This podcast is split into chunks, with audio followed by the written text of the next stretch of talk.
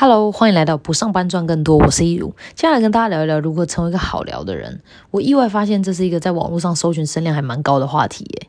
我猜想可能是因为网络科技跟通讯软体越来越发达了，让现代人交友模式逐渐走向数位化。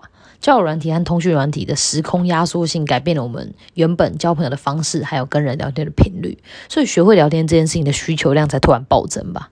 很多人都想要知道要如何制造话题啊，怎么聊天才有趣，或者是想学一些不据点、不冷场、不会被已读不回的聊天技巧。但我想要说的是，这些方向根本都错了。这些治标不治本的方法。做不到位呢，看起来会很拙劣；用力过猛，看起来又很油条。不论是哪一种，都是一种没有灵魂的状态，像是一个照着程序走的机器一样。因为那些表象的技巧都是术，而不是道。术是什么呢？术就是怎么做，是具体的做法和操作的执行、操作跟执行；而道是为什么做、做什么、不做什么，它是更深深一个层次的本质、规律还有原则。所以，我觉得只有从道出发，才能够由内而外的散发出一致而且自然的态度跟气质。这样的言谈和内容会比任何的技巧都来得更有影响力。所以，今天的节目呢，我就会跟你们分享这个道究竟是什么。我们开头有讲到说，学会聊天的需求量暴增了。想想我们以前小的时候啊，会需要聊天的场合都是面对面的，不是在学校里面跟同学聊，就是回家以后跟兄弟姐妹或者是爸妈聊。我们长大一点以后呢，开始有了即时通跟 MSN，所以即便我们回家以后，还是会坐在电脑前面跟同学聊天。这样子是缩短了时间性没错，但地点还是被绑住，因为我们虽然不是跟朋友面对面，但我们都得要坐在电脑前面。后来智慧型手机的出现，就真的压缩了朋友交流的时空性了。我们每天甚至是每时每刻都可以用手机来跟我们的朋友交流，但这也都还仅止于强连接的关系维系。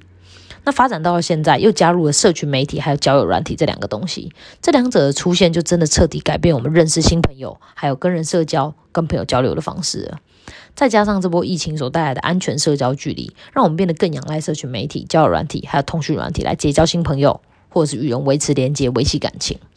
那因为媒介和形式的改变，我们的目的也变得不同。以前是因为是朋友，所以聊天，目的是维系感情，所以聊什么都没差。那现在变得更多元开放了，有很多认识陌生人的管道，所以变成是想要透过聊天来达到我们想要得到的目的，可能是跟人变得亲近，或是求偶之类的。那在这样的情况底下，先确定目的就会变得非常非常重要，因为那几乎就决定了后续的发展方向。不是说不能把目的放在找对象，而是如果你还一点都不了解对方，就说你喜欢他，想跟他在一起，那你真的知道自己在喜欢什么吗？应该是先用一个正常开放的心胸来交朋友，认识对方，因为想成为朋友所以聊天，再来看看合不合得来的吧。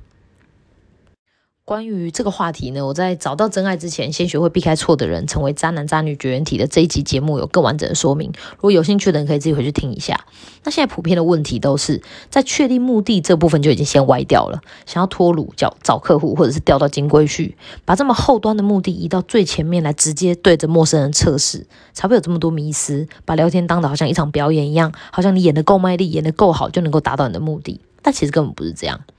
当你已经把场场景设定成独角戏，就是你自己在演的时候，那无可避免就是一场尬聊啊。希望尬聊不尬，就跟买真奶不要加珍珠一样搞笑。所以，除非你是高富帅，才有一点可能可以直接达成你的目的。但你要知道，如果你是高富帅，那也就跟会不会聊天没有关系了，好不好？所以，想着要怎么让对方回复，或者是怎么回复对方，见招拆招，搞得好像在斗智一样。可是，其实好的聊天氛围比较像是在跳双人舞。不是两个人跳舞各跳各的，而是你要一边跳一边观察每个舞步之间，察觉对方的肢体和感受跟意图，这样才会是一个和谐的表演。所以会聊天，在这里指的会聊天，指的是会交朋友，跟任何人都能聊得来，而不是会把妹。因为只想脱单求偶或者是找客户的人，脸上已经写着我带着图谋一不轨的想法了。谁会想要跟这种人有更多的交流，或者是谁会想要拥有这种不对等的关系呀？所以那样的结果，也就是嗯找到客户，或者是找到伴侣，或者是脱单，这样的结果并不是不会发生，而是不会现在就发生。前提是我们需要能够在这场游戏里面生存到它发生为止。那真正会聊天的人根本也不需要什么技巧，那是一种真诚跟人互动的临在感。所以关键并不是说什么内容、聊什么话题，而是要让自己成为一个好聊的人。那我接下来就要跟你们分享成为一个好聊的人的三步三要。那成为一个好聊的人的三不三要分别是：第一，不身家调查。什么是身家调查呢？就是安安你好，几岁住哪？你是做什么的？有几个兄弟姐妹？你有男朋友吗？去面试的时候，面试官都没有你问的那么琐碎，所以这根本不是聊天呢。那也不要去网络上学一些莫名其妙的，就是追女生攻略，说什么啊要交换资讯，不要都只问对方，也要给对方你的，你就把你自己上面那些问题的答案告诉对方，以为这样就不是身家调查，然后期待对方会回答你，根本就不会发生，因为对方根本不感兴趣。不然就是问一些马上就会被据点的封闭式问题，例如你吃晚餐了吗？或是你今天好吗？如果你们聊的都是这种不带理解、纯粹收集资讯的话题的话，你们聊一辈子也不会变熟。而且这种话题不要说聊一辈子，聊个三天就会被封锁了，好不好？所以在这边提供你们一个对男生跟女生来说最容易被封锁的十大聊天话题，你们可以参考一下。女生的禁忌话题排行榜 Top Ten 是：第一，你交过几个男朋友？第二，有过性行为吗？你是以为你是妇产科医师哦？第三，交往多久可以发生关系？第四，体重几公斤？你问女生这个问题有意思吗？你一定得不到真正的答案呢。第五，为什么不想减肥？第六，婚后要生几个小孩？第七，有被劈腿过吗？第八，有过一夜情吗？不是你问这种问题是想要现在就跟人家来一下吗？第九，会煮饭吗？第十，有没有整过型？基本上这十个问题的答案都是一样的，那就是关你屁事啊！那男生的地雷话题 Top Ten 是。第一，女友和妈妈落水的时候会先救谁？你看，都还没有交往就问这种送命题，这种女生真的不行。第二是年收入有多少？有房有车吗？然后第三是总资产多少？第四是为什么单身？嗯，因为还没找到女朋友。这是什么鬼问题？然后第五是之前为何分手？第六是婚后经济大权给老婆好吗？第七是生殖能力正常吗？你要嘛问人家性能力强不强？问人家生殖能力的话，他是要去医院检查精子活性给你看吗？对不对？然后第八是喜欢我的内在还是外在？然后第九是会不会劈腿？我想这个时候他可能会回你说我会朝天瞪跟十三响，但是不会劈腿。这种问题就跟问女生体重一样啊，你不会得到真正的答案的啦。然后最后题的答案是最后题是接到前女友的邀约会赴约吗？你看这十个答问题的答案基本上也是一样的，就是你够了没啊？所以呢？我们就可以从这个对话地雷话题 top ten 里面发现，原来白目是不分男女的。要当一个好聊的人，就要先避开这种白目的话题，那是第一点。那第二点就是不自我中心。不自我中心有分两个面向，一是第一个面向是比较高冷，有的人比较高冷，觉得诶对方应该要主动开启话题啊，因为是对方想要认识我。但是沟通跟聊天其实都是双向的，两个人都需要有心想要互相认识，关系才有可能更进一步。一直是某一个人追着另一个人跑，这样最终也是行不通的。所以我觉得可以放开，用开放一点的心胸来看待来到我们身边的每一个人，搞不好对方可以教会我们一些新事物也说不定。那另一种自我中心就是把自己放的超大，焦点都在自己身上，太在意自己的表现跟感觉，过度自信或者是自卑都是可能的原因。那这样的状态会让你会很容易去臆测或者是脑补对方的回应。就是可能别人没回，你就会就是有自己的想象啊，干嘛的？因为你只是从自己出发，会变得有点太玻璃心，又有点患得患失。这样的聊天会是两条平行线，根本没有办法有交集，因为你其实是没有把对方纳入你的关注范围的。看起来你好像很关注对方，但其实你关注的还是你自己，是你的表现跟你的感觉。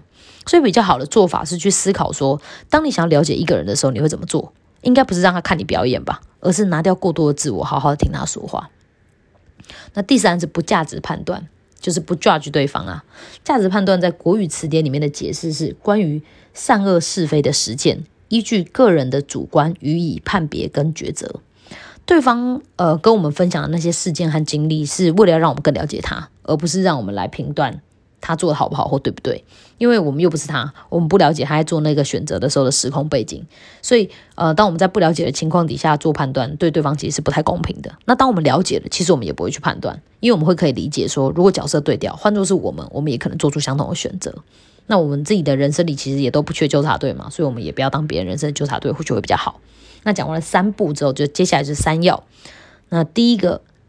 第一要就是要对人有好奇心，就是真诚的展现你是真的很想了解对方，引导他谈论自己的生活，不只是收集一些表象的资讯，而是真正的去了解一个人。当你想了解他，你就会希望他能够侃侃而谈嘛，你会问呃一些关于他的想法、他的喜好、他的工作、他的生活的一些开放式的问题，让他可以深论。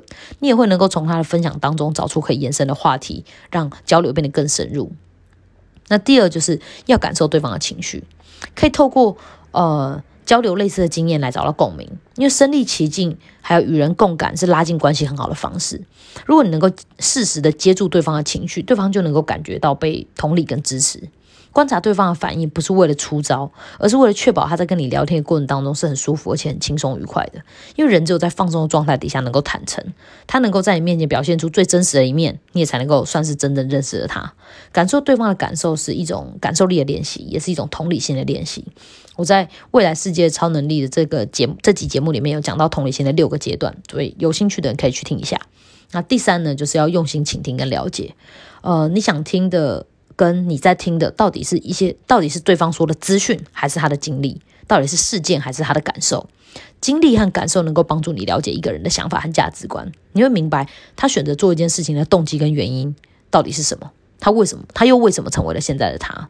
这样的关系才会变得很深厚，也会呃让彼此变得更靠近，情感才会加温。而我觉得让一个人感受到被理解跟被接受，是最好帮助对方建立自信的方式。胜过那些不着边际的赞美，还有这种被支持跟觉得心里很温暖的感觉，也胜过，甚至也胜过实质的陪伴。